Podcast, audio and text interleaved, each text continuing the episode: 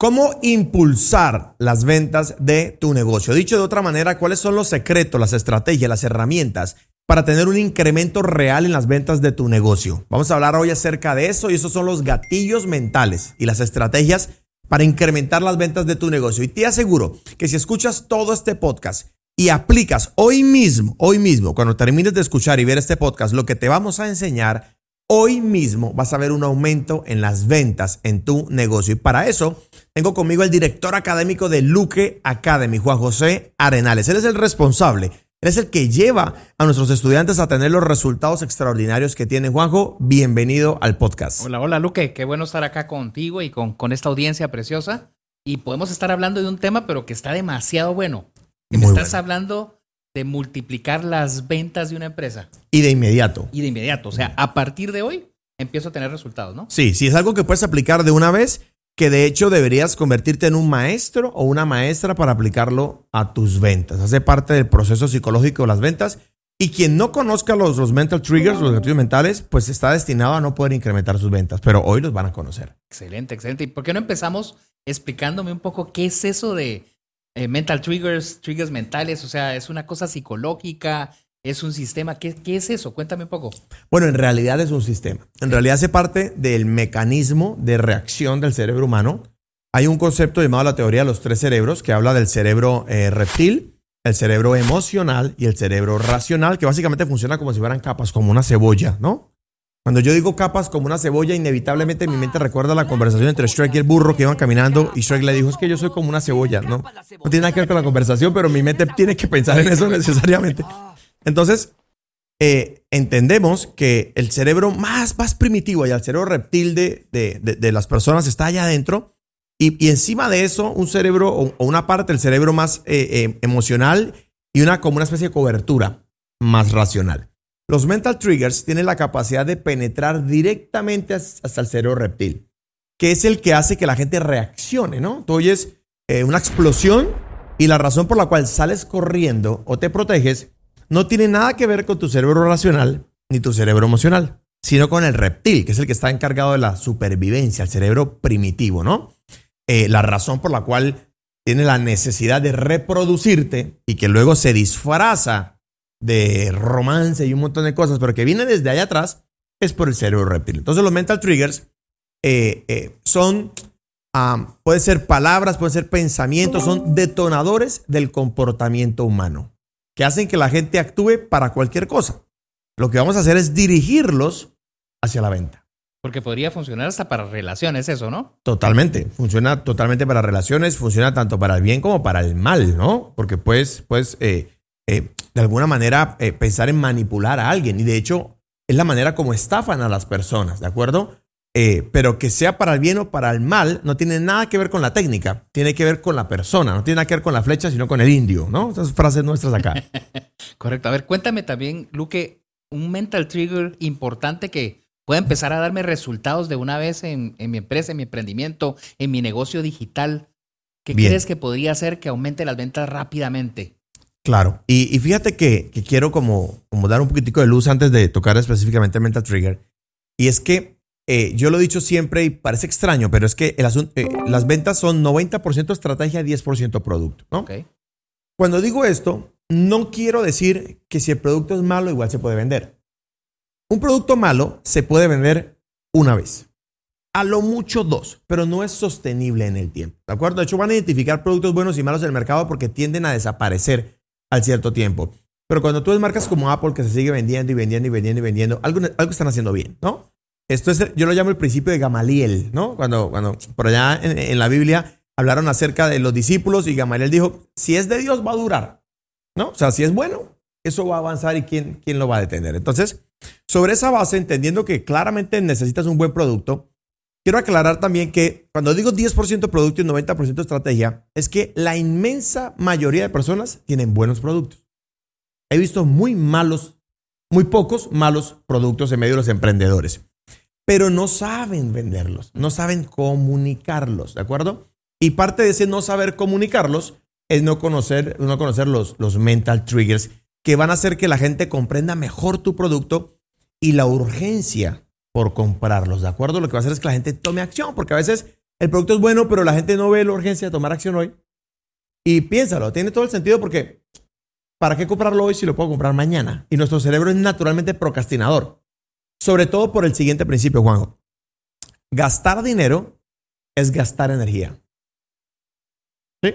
Creo que la expresión en inglés es spend money, same spend energy. Como que gastar dinero es igual que, que gastar energía. Ahora, ¿tu cerebro quiere gastar energía? No, para nada. Para nada. Porque gastar energía es igual a morir. Es decir, el cerebro humano está diseñado para controlar el cuerpo de manera que tenga que controlar el gasto de energía porque él tiene que sobrevivir.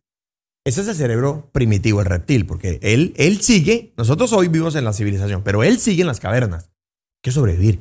Entonces, por eso es que él te hace sentir hambre, porque se le va a acabar la energía, voy a morir. Entonces, gastar dinero es gastar energía. Entonces, naturalmente no queremos gastar dinero.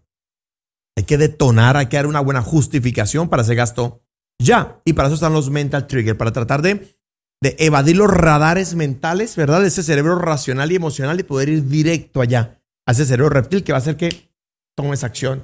Y que muchas veces, de hecho, si somos honestos, hay cosas que compramos y luego decimos, fue una pendejada eso que compré, ¿no? Alguien supo detonar muy bien los gatillos mentales en ti. O sea, que lo que me estás diciendo es que yo puedo tener un gran producto, pero no lo estoy comunicando correctamente y eso hace que mis ventas no crezcan, no suban. La inmensa mayoría de gente le pasa eso. La inmensa mayoría de emprendedores tienen buenos productos o productos honestos, con un corazón lindo detrás de esto, que simplemente no lo saben vender y además de eso se sienten culpables, se sienten mal, sienten que, que no son suficientes. Pero no es culpa de los emprendedores, es que no saben esto. Y la universidad no te enseña esto. Tampoco digo que sea culpa de la universidad. La universidad te da unas bases conceptuales. Pero esto ya, esto es calle, ¿no? Esto, esto es colmillo de, de tigre viejo, ¿no? Que ya sabe de esa experiencia. No lo adquieres en la universidad, lo adquieres en la experiencia. ¿Cómo puedo hacer para empezar a comunicar mejor mi producto y empezar a tener resultados? Porque al final para eso es que creamos los negocios y queremos pues empezar a vender y que lleguen más clientes. ¿Cómo hago para comunicarlo correctamente? ¿Qué, qué te parece si, si lo llevamos bien a la práctica y les comparto hoy dos gatillos mentales? Me encanta. ¿sí? Que además de eso eh, son de los más potentes. ¿De acuerdo? Lo, lo, gracioso de esto es que cuando se los diga van a decir, ah, pues eso es, eso yo lo sé. Claro, lo que no sabes es cómo usarlo en tu negocio. ¿Ok? El primer gatillo mental es el más poderoso de todos. Es el gatillo mental o el mental trigger de la historia. ¿no? Una cosa es que yo te diga a ti, mira, eh, el 33% de las focas eh, del Polo Norte eh, mueren por la contaminación en el océano. Y dices, oh, tremendo dato. Pero pues a ti qué te importan las focas, ¿no? Pero si yo te digo, eh, eh, mira, en mi, en mi, expedición al Polo Norte eh, estábamos documentando focas y había una que le habíamos puesto nombre, ¿no? Se, se, se, llamaba Lulu. Y seguimos, mira, conocimos a Lulu cuando era un huevito, cuando nació, la vimos crecer a Lulu. Ya, ya los que estábamos grabando empezamos a tener una relación bonita con, con, con Lulu, con su mamá, las focas. Si no lo sabes, ellas, ellas, ellas crecen y, y, dije huevito, las focas no nacen de huevos, ¿no? Esto es una pendejada nomás. Eh, ella ya creció y, y se alejó de, de, de, su mamá, pero Lulu un día quedó atrapada de un montón de escombros. Fíjate cómo yo te voy tejiendo una historia y, te voy haciendo imaginar lo que está sucediendo y te puedo llevar a la historia a contarte cómo Lulu, la foca que nació en un huevo, cosa que no es cierta. Yo sé que los haters van a escribir cosas, pero estoy improvisando. Contarte cómo Lulu es víctima de la contaminación del océano y al final sí podría darte el dato. Y entonces el dato va a tener mucho más peso. La pregunta que hay detrás de esto es ¿por qué la historia funciona tanto? ¿Por qué crees que funciona tanto? Pues yo podría pensar que cuando compramos o cuando estamos buscando algo, queremos imaginar cómo me vería yo obteniendo el resultado, o cómo me vería yo si compro eso y me lo pongo y me pongo la camisa esa que vi en un lugar, ¿cómo me vería yo? O sea, porque uno tiene que imaginarlo, es como una imagen que tiene que venir ahí. Claro. Entonces, cuando te lo describen, pienso yo que debe ser como, como ahorita estabas hablando de, de Lulu y yo me imaginé el Polo Norte y empecé a ver cómo venía el iceberg y sea, como que uno se, se posiciona en el lugar y es más fácil relacionarte con lo que miras en tu mente, ¿no? Claro. Y hay un principio aquí, Juanjo. Es imposible, escúchame, y todos los que están conectados, es imposible no imaginarte las cosas que te narro como historia. Es imposible para tu cerebro. Si tú escuchas una historia, tú te vas a hacer una imagen en la mente. Porque el cerebro piensa en imágenes, ¿de acuerdo? Puede que te hagas preguntas, pero la resultante siempre va a ser una imagen en tu pantalla mental. que luego hablaremos de programación neurolingüística, pero puede, aparecer aquí, la puedes imaginar por este lado, dependiendo del tipo de historia va a activar un, lugar en tu cerebro, pero es imposible no imaginártelo. Ahora, cuando tú te lo imaginas, esa imagen te genera unas sensaciones en el cuerpo, ¿no? Y si a eso le pones un poco de tono de voz como que, mira, ver morir a Lulu fue, fue fuerte, ¿no? Verla sangrar ahí en el mar. Entonces, tú ya te pones triste y ni, nunca has visto una foca en tu vida, ¿no? Pobre Lulu, y ni existe Lulu. Simplemente fue lo que se me ocurrió en el momento. Entonces es un gatillo mental muy poderoso porque es un gatillo mental que está sostenido entre un concepto que va a generar muchas críticas. Y el concepto es la hipnosis. ¿Qué es la hipnosis? Hacer que el cerebro se desactive por un instante de tiempo. ¿Y cómo lo haces? Con una historia. Entonces en la historia te estás imaginando algo y te están sembrando unas ideas mediante la historia. ¿Por qué nos fascina el cine? ¿Cuánto tiempo, cuánto tiempo dura una película en el cine? Si tú lo miras por reloj, dos horas, dos horas treinta. Pero ¿de verdad tú sentiste que pasaron dos horas? No, por supuesto. Eso fue un instante, porque te fascina, te encanta, te haces parte, la sientes, sufres, lloras. ¿Por qué la gente siente terror con una película de estas? En mi época era Freddy Krueger, ¿no? La cara así deformada y aquí no es cosa. En mi época, ya ahora es otras cosas. Si digo algo, seguramente no es de esta época, ¿no? Porque la, hace la historia hace imágenes en nuestra mente y genera sensaciones. ¿Quieres que tu, cliente sienta el producto? píntale una imagen, ¿de acuerdo? A través de una historia. Y la historia puede conectar todos los gatillos mentales. Es como, es como un hilo, ¿verdad? Vas tejiendo y puedes tejer todos los gatillos mentales. Y si tú logras llevar esto a una narrativa, tu producto, mira, ¿qué café tienes? No, café, mi restaurante es un café orgánico, pero déjame explicarte. Resulta que un señor hace 35 años estableció una finca en un lugar llamado la Mesa de los Santos aquí en, Santander que dígase de paso, es el lugar donde más temblores hay en Latinoamérica por día, ¿no? Temblores muy pequeños. Y allí hay una finca, fíjate cómo te empiezo a narrar y te empiezas a meter en la historia solo para contarte el café que está allí. Y en la historia te puedo argumentar por qué es el mejor café, que dígase de paso que sí es cierto, no es una, es una hacienda acá muy cerca que ha tenido como dos o tres premios del mejor café del mundo. Eh, y, te puedo argumentar mi producto con una historia en una conversación de, del mesero, en una conversación en redes sociales, en un correo electrónico, qué sé yo. Entonces el gatillo mental más potente es este. Si quieren estudiar algo complementario acerca de esto, investiguen sobre storytelling. Me encantó todo esto de, la historia porque al final de cuentas conecta con lo que estoy viendo y con lo que estoy sintiendo y es más fácil de esa forma pues poder identificar lo que va a ser el producto conmigo. Ahora, ¿qué más puedo hacer para, para poder comunicar correctamente y, y lograr impulsar mi producto, Luque? Bien, ahí va un segundo gatillo mental que yo creo que es de los que menos se comprenden, ¿no? Cuando, cuando empezamos en este mundo de los lanzamientos digitales y, empezamos a aplicar técnicas de marketing digital cada vez más avanzadas, recuerdo que Paola, nuestra directora de operaciones, un día me dijo, pero ¿para qué cierras el carrito de ventas? Deja el carrito abierto y que la gente siga comprando. ¿Para qué lo cierras si hay gente que quiere comprar y, de repente van a comprar la próxima semana y ya no van a poder comprar porque tú cerraste el carrito? Y yo le dije, no, todo lo contrario. Cerrar el carrito de ventas hace que la gente compre porque mata, corta la procrastinación. Y eso es un gatillo mental. Se llama gatillo mental de la escasez. Todo lo que es escaso naturalmente es más valioso. ¿De acuerdo? Para nosotros, en América, el agua no es valiosa. Honestamente no lo es. Es decir, Luca, el agua es valiosa. Sí, pero la gente no lo percibe así porque tenemos mucha. Nos afeitamos y dejamos la llave abierta. No nos importa. En África no pasa eso. ¿Por qué? Porque es escasa. ¿Por qué el oro es tan valioso? Porque es escaso. ¿De acuerdo? ¿Por qué la tierra es valiosa? Porque es escasa. Lo que sobreabunda pierde valor. Entonces, si quieres que la gente perciba más valor en tu producto, el gatillo de la escasez es muy potente y hay varias formas de hacer escasez. Por tiempo, por unidades, por descuento. Pues 20% de descuento hoy. En realidad la escasez ahí no es el hoy, es el descuento. Cuando se acabe eh, el, tiempo, el descuento va a desaparecer. Eh, solo 100 unidades disponibles. Eh, mira, este, abrimos carrito y lo cerramos en tres días. Ya sabes que se cierra y la gente lo que va a hacer es que como corta la procrastinación, que es un, síndrome, la gente acelera la venta hacia acá, pero hay que entender la dinámica atrás de esto. La procrastinación que, que hoy es muy criticada es un mecanismo de defensa de nuestro cerebro primitivo también que nos dice, no lo hagas hoy, hazlo mañana. ¿Por qué? Ahorra energía. No lo requieres ya, hazlo después. No es tan importante. La procrastinación nos hace no hacer estupideces. Nos hace dejar la, algunas cosas para después. para priorizar en las que son más importantes para nosotros a nivel de supervivencia. Si te toca escoger entre estudiar y darle un beso a tu mujer, pues vas a escoger darle un beso a tu mujer porque está asociado a sobrevivir, porque es un, un primer paso, una reproducción.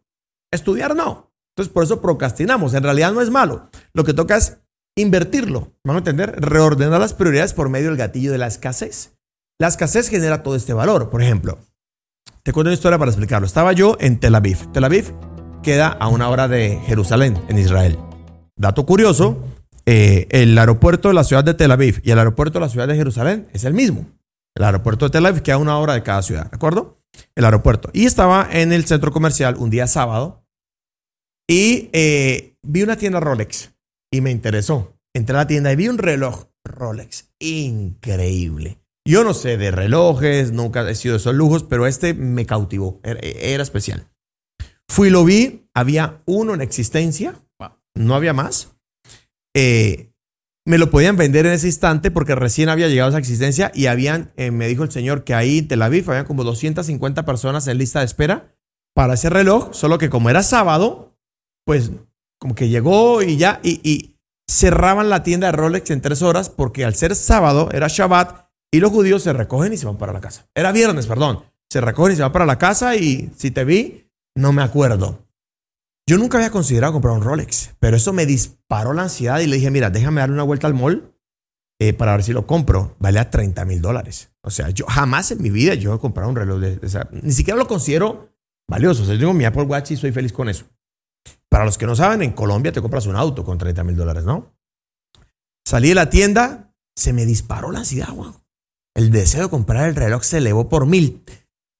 Cientos de personas detrás de él. Yo tenía la oportunidad, tres horas para tomar una decisión. El día, eh, el día domingo, hora viernes, el domingo ya, ya me iba. Shabbat porque cierran la tienda.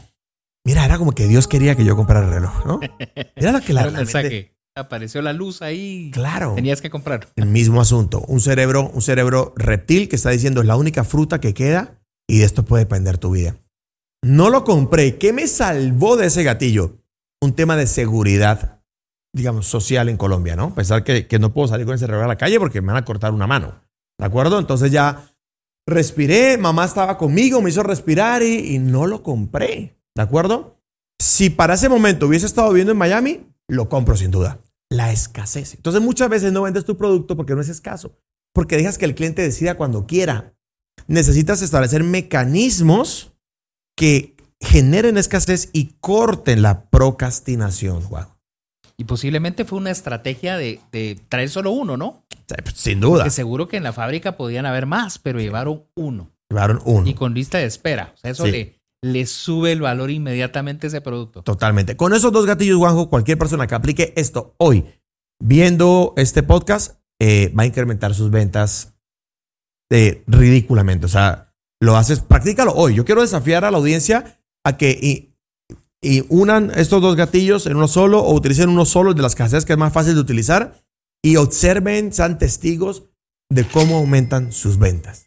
Excelente, excelente. O sea, podemos irnos inmediatamente, aplicarlo y empezar a, a, multiplicar nuestras ventas con estos dos gatillos. Y dijiste que es más fácil el de escasez, que se lo podemos empezar a aplicar de una vez. Sí, es más fácil, es más tangible aplicarlo que tejer una historia también es sencillo, pero digo, lo puedes aplicar ya de, las casas. Simplemente reserva tú unas unidades, coloca estas en venta. Ojo, para finalizar, Juanjo, eh, hay que ser honestos en la conversación, ¿verdad? nosotros cerramos carrito de nuestros productos y cerramos carrito. Y llega la tentación, ¿no? Gente queriendo comprar y no, porque maltrata la reputación de la marca, ¿no? Luego la gente no te cree y te pasa el pastorcito mentiroso y pues no queremos eso. Claro, hay que ser honestos en, en la comunicación que estoy llevando a redes. Exactamente. Pues grandes principios que nos diste hoy. Definitivamente vamos a ir a, crecer nuestras ventas con estos dos gatillos mentales o mental triggers que nos enseñaste el día de hoy. Bien, Juanjo, ¿qué te llevas? Así despedida. Me, me, llevo mucho porque primero el, el tema de la escasez creo que es tan importante darle el valor al producto que yo tengo y poder posicionarlo de forma correcta. La comunicación que hablaste también es poderosísimo. El saber que yo puedo tener un buen producto pero si no lo estoy comunicando correctamente, pues no voy a poder llegar al público objetivo que quiero, ni voy a generar que la gente obtenga el beneficio del buen producto que yo tengo porque no le he comunicado correctamente. Y, el otro tema, el, tema de, simplemente poder hablar con historias, porque la gente tiene que imaginar el resultado de lo que yo les estoy vendiendo y el poder que tiene el producto que yo tengo. Así que me llevo mucho valor el día de hoy. Bien, Juanjo, gracias por acompañarme para no estar solito aquí en el podcast. Ha estado Dilio en otras ocasiones, hoy estás tú y qué bueno que podamos hacernos compañía. Ya casi te vienes a vivir acá también, Dios mediante. Regístrese, suscríbanse a, a, este canal, a este podcast, déjenos sus comentarios, sus preguntas. Vamos a hacer mucho, mucho, mucho contenido para ustedes. Queremos impulsarlos a iniciar, eh, crecer o escalar sus negocios, sobre todo en el área digital. Un abrazo, chao, chao.